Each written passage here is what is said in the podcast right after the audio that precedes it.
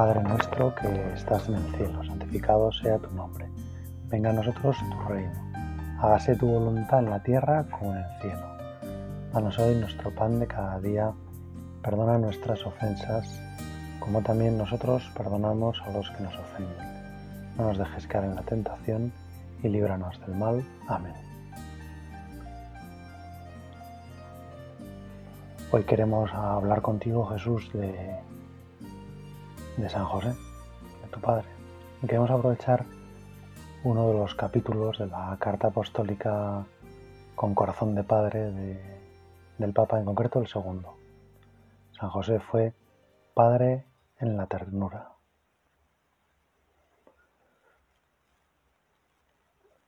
Qué gozada pensar en, en que tú necesitaste también la ternura, el cariño, la fuerza, de un padre.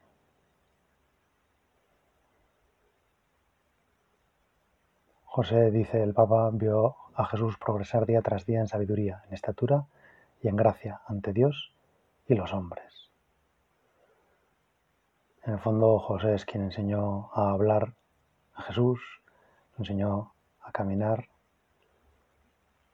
y le enseñó a comer, le enseñó los modales, le enseñó el trabajo. Se podría decir que Jesús aprendió o vio la ternura de Dios en José. Esto lo dice el Papa, ¿no? Y cita ahí ese salmo tan bonito que dice, como un padre siente ternura por sus hijos, así el Señor siente ternura por quienes lo temen.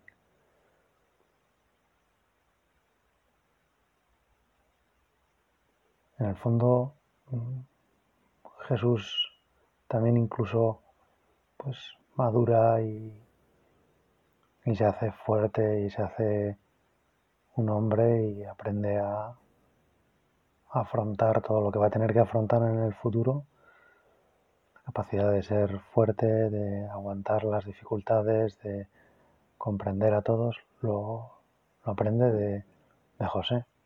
Por eso ahora queremos, no sé, que este rato de oración sea como una especial acción de gracias a José. Gracias, José, por tu papel insustituible en la redención, en el cuidado, en la custodia de ese tesoro que eran las vidas de Jesús y de María.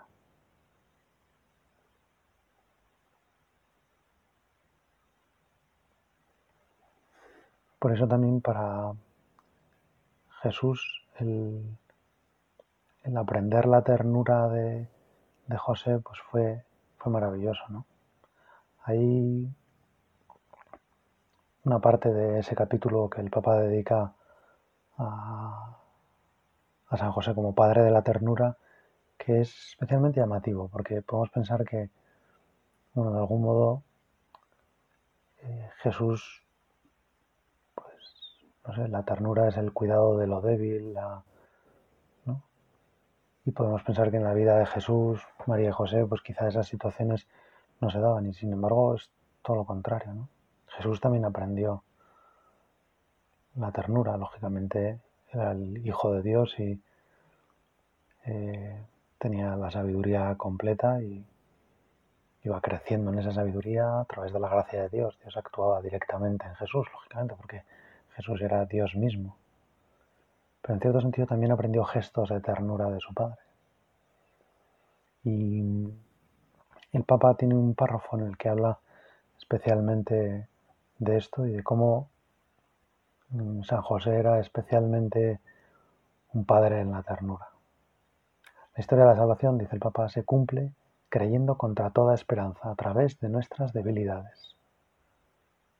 Quizá eso es a veces lo que más nos quita a todos la esperanza el comprobar día tras día que somos débiles, que somos frágiles, que caemos, que tropezamos, que nos avisan de que hay un agujero, pero caemos en él. Y sigue diciendo el Papa que muchas veces pensamos que Dios se basa solo en la parte buena y vencedora de nosotros, cuando en realidad la mayoría de sus designios se realizan a través y a pesar de nuestra debilidad. Es impresionante que tus designios, Señor, tu salvación, haya querido contar también con nuestras debilidades.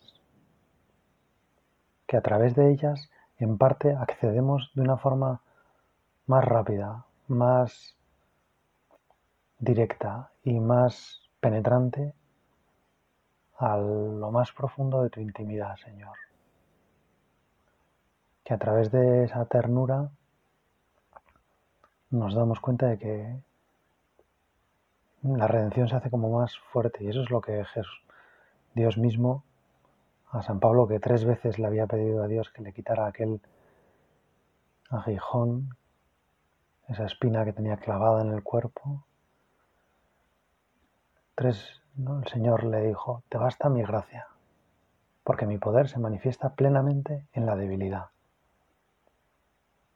La manifestación plena y sublime del poder de Dios, del poder de la gracia, del poder de su amor, viene a nosotros precisamente en la debilidad. Y por eso el aceptar nuestra debilidad, el quererla, porque es camino de salvación, porque es camino para que Dios muestre su ternura, para que Dios muestre su verdadera esencia, en el fondo pues es algo esencial. Y si no lo sabemos aceptar, pues quizás surgen dificultades bastante grandes para, para nuestra vida de alegría, para nuestra paz y en definitiva para nuestra unión con Dios, para nuestra santidad. El Papa es muy claro al, al decir de dónde viene esa ese rechazo de la debilidad. Y nos hace directamente, nos lo pone así en un párrafo. El maligno nos hace mirar nuestra fragilidad con un juicio negativo, mientras que el espíritu la saca a la luz con ternura. La ternura es el mejor modo para tocar lo que es frágil en nosotros. El dedo que señala y el juicio que hacemos de los demás son a menudo un signo de nuestra incapacidad para aceptar nuestra propia debilidad, nuestra propia fragilidad. Solo la ternura nos salvará de la obra del acusador. Qué impresionante, ¿no? Que el Espíritu saque a la luz nuestra debilidad, nuestra fragilidad, pero lo haga con ternura.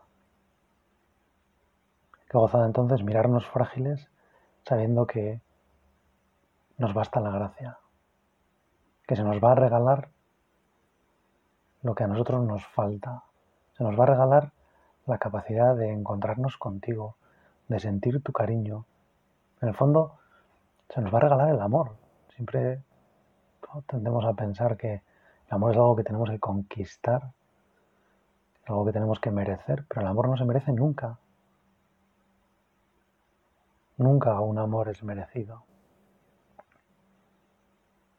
Y por lo tanto siempre es gratuito, siempre es algo que se regala, siempre es algo que parte de la libertad. Siempre es algo a lo que uno es invitado con libertad, porque el amor que uno recibe previamente, siempre, en nuestro caso el amor siempre es una respuesta, pues el amor que uno recibe previamente también es gratuito y se da no como algo que genere una obligación de corresponder, sino como algo que invita, porque si genera obligación, si, si obliga, no era un amor libre, no era un amor gratuito. Vosotros nosotros respondemos libremente, gratuitamente, porque nos da la gana. Pero precisamente para recibir cariño tenemos que aprender eso, a recibir gratis. Y la ternura, el, el cuidado de lo frágil, de lo débil, es en parte el cuidado de lo gratuito y es un acto de gratuidad. Es un acto absolutamente libre. Gracias Señor por, por toda la ternura con la que nos tratas. Gracias por, por estos brazos fuertes de San José que también nos enseñan la ternura. Entonces el Papa entra en el sabemos el sacramento que podríamos llamar el sacramento de la ternura, que es la, sacramento de la reconciliación, donde podemos tener una experiencia de verdad y de ternura, porque nos encontramos con la verdad de quiénes somos, pero la ternura de un Dios que acoge esa debilidad y la magnifica, la hace grande, la hace maravillosa.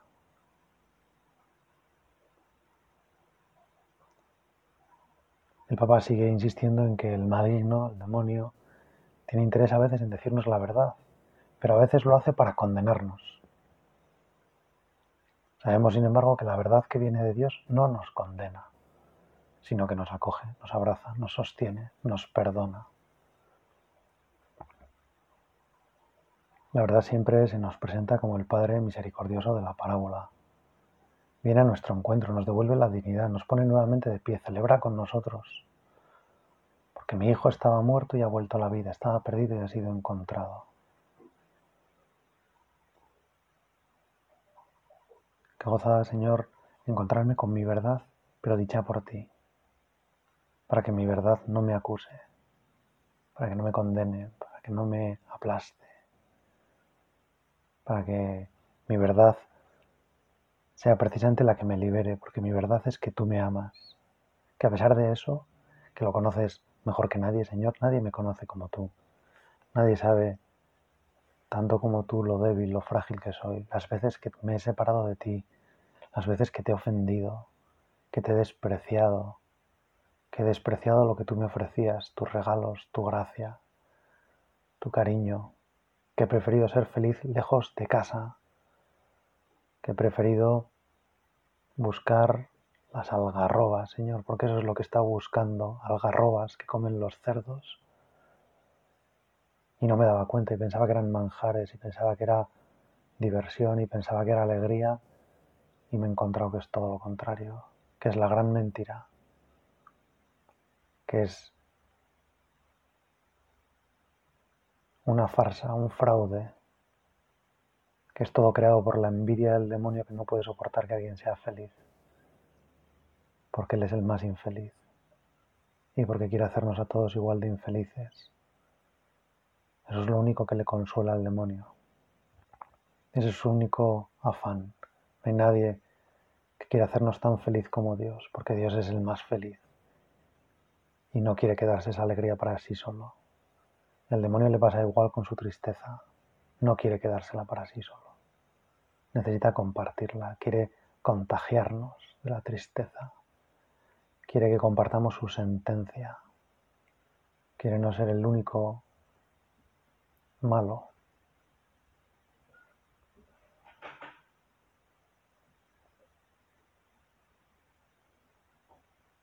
José, lógicamente, también de algún modo fue frágil y sintió angustias, sintió miedo. Es fácil pensar que José estaba convencido de de que él de algún modo pues sobraba en aquel plan. De hecho hay un momento en que él intenta quitarse de en medio porque piensa que aquello es tan maravilloso, tan divino, que piensa que no, pues que se ha colado sin permiso en un algo divino que no le corresponde.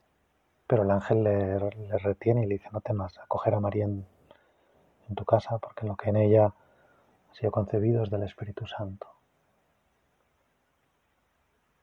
Y José, por lo tanto, dice el Papa, nos enseña a tener fe en Dios y a creer en Él, a creer, perdón, que Él puede actuar incluso a través de nuestros miedos, de nuestras fragilidades, de nuestra debilidad. Y nos enseña que en medio de las tormentas de la vida no debemos tener miedo de ceder a Dios el timón de nuestra barca, a veces nosotros quisiéramos tener todo bajo control, pero Él tiene siempre una mirada más amplia. Qué paradoja, ¿no?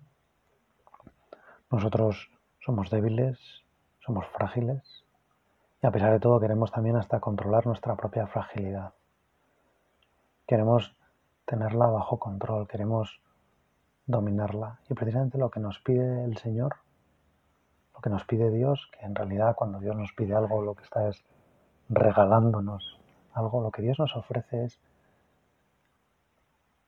el dejar toda esa fragilidad en sus manos, el dejar nuestras debilidades, nuestra incapacidad para hacer la misión en sus manos, el contar con Él para todo.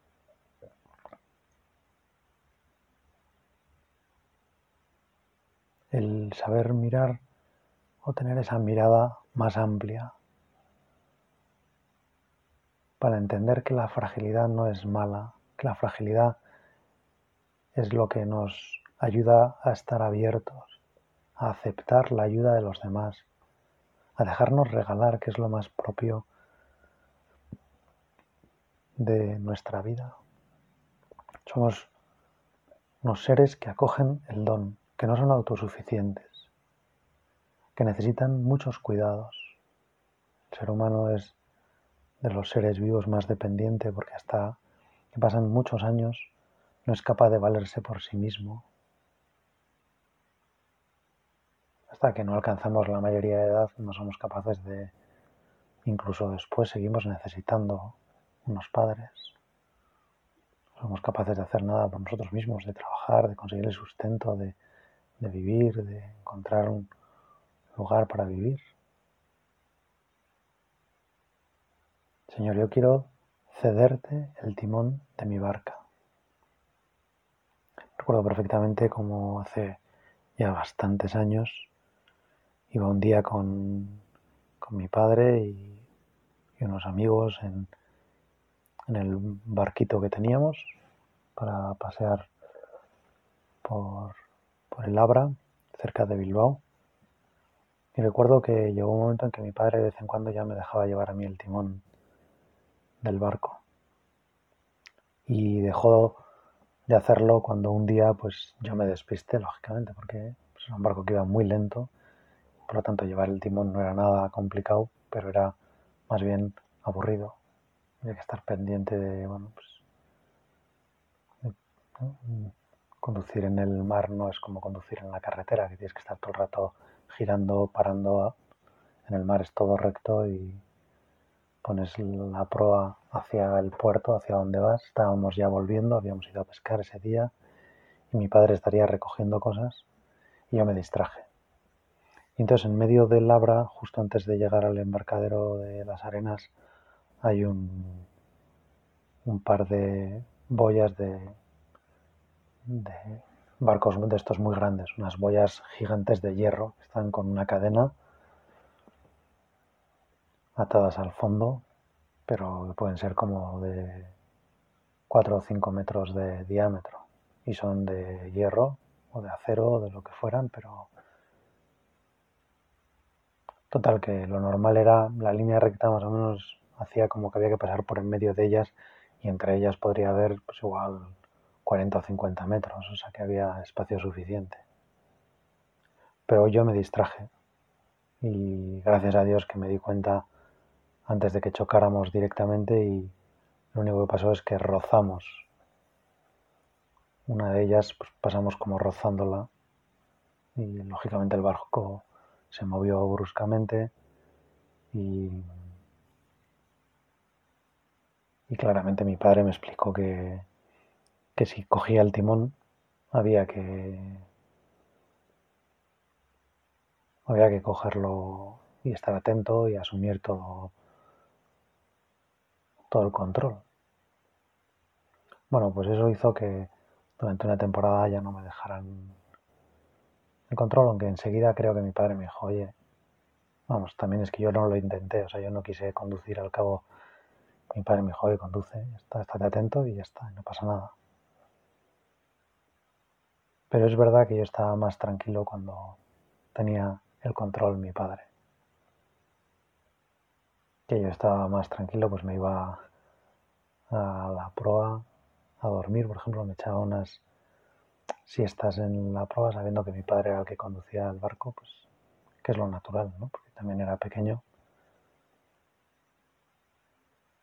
En nuestra vida hay muchas tormentas, hay muchas cosas que, que suceden de un modo imprevisto.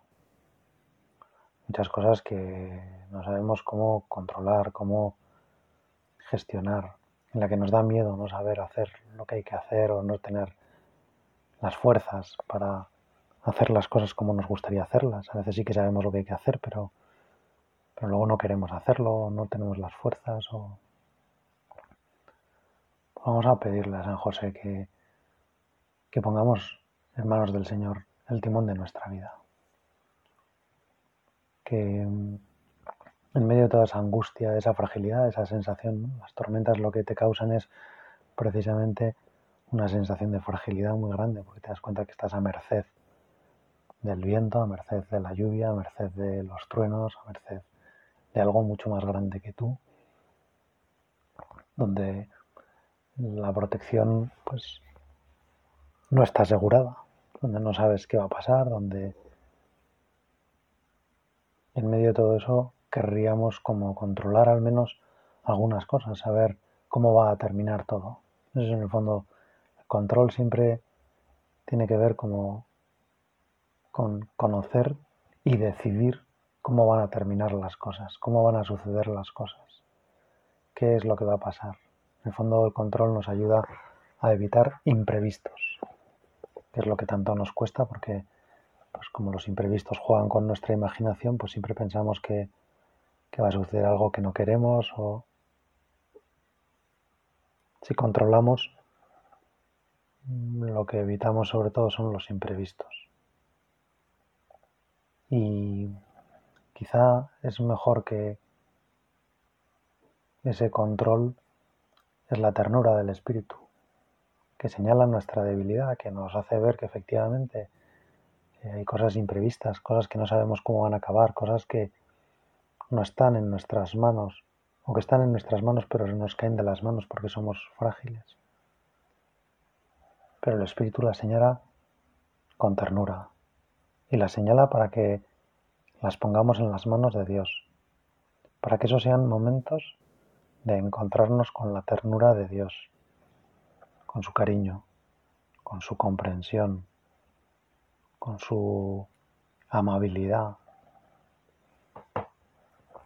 Dios en parte también ha seguido el mismo camino. Dios tenía todo bajo control, que se convierte en un niño y de algún modo podríamos decir que Dios también ha asumido parte de la fragilidad, porque ha asumido la fragilidad de nuestra libertad, ha corrido el riesgo de nuestra libertad, decía San José María. Y eso es asumir la fragilidad, porque Dios ha dejado de controlar lo que va a suceder en la historia. Por supuesto que Dios es el Señor de la historia, que Él está por encima, que Él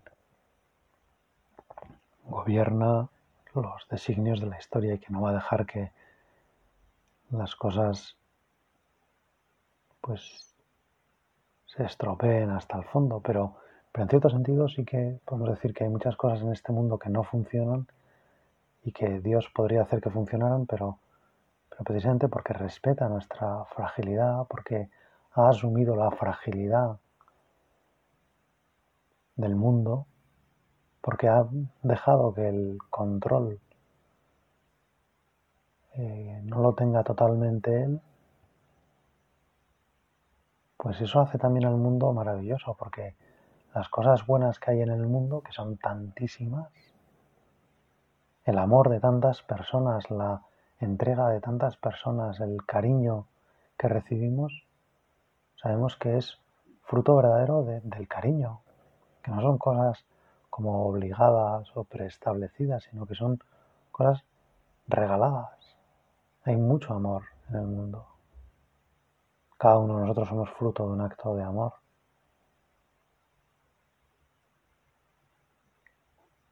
Cada vida, cada segundo que pasa de una vida es, cariño que está presente en el mundo. Y a lo largo del día lo que pasa es que a veces lo damos por supuesto, ¿no? Nos hemos acostumbrado a que haya tantas formas de, de cuidarnos, de querernos, de saludarnos, de estar pendientes unos de otros.